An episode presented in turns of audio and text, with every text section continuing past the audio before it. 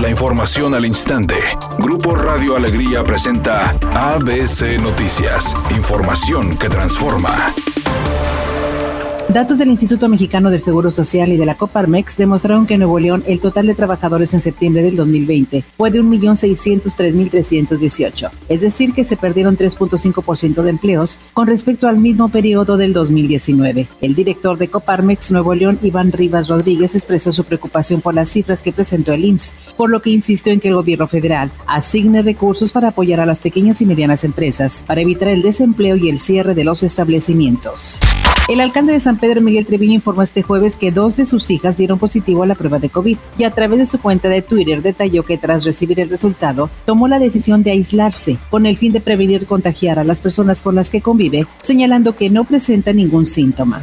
El 19% de la mortalidad en el país por diabetes, obesidad, sobrepeso y algunos tipos de cánceres está altamente ligados con el consumo excesivo de azúcar, según un estudio del Laboratorio de Datos contra la Obesidad, por lo que la Organización Mundial de la Salud determinó que máximo 10% de la energía de lo que consumimos diariamente debe prevenir de este nutriente, solo 25 gramos. Sin embargo, la dieta del mexicano es excesiva en azúcares agregados a productos ultraprocesados, lo que representa 12.5% de la energía total. En México, los refrescos aportan el 21.7% de la energía alimentaria, los jugos y bebidas endulzadas 8.4%, salsa y aderezos 7.6%, mientras que el yogur endulzado el 2.4%. Además, el café y las aguas frescas contribuyen a la mala nutrición causada por la alta ingesta de sacarosa. Así lo revela la encuesta nacional de salud y nutrición 2018, que agrega que el 85.8% de los adultos mayores de 20 años consumen bebidas no lácteas endulzadas diariamente. Finalmente señala que el grupo que consume las más altas cantidades de este nutriente son los niños, ya que 59% de ellos ingieren regularmente dulces y el 38.2% bebidas lácteas endulzadas,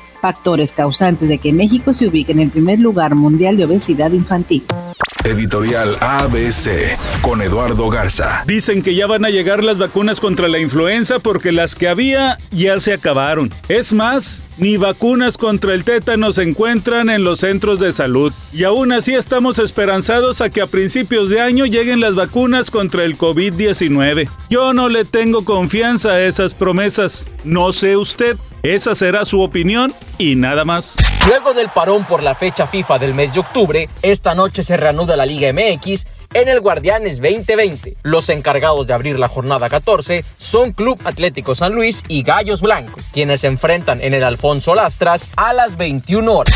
La banda Los Recoditos y la banda Los Sebastianes están felices con el buen resultado que tiene el tema que grabaron a dueto, titulado Mujer Moderna, en el que según dijeron le rinden homenaje a la mujer de hoy en día, que es obviamente muy trabajadora, autosuficiente y segura de sí misma. Quizá por ello han ganado nuevas fans.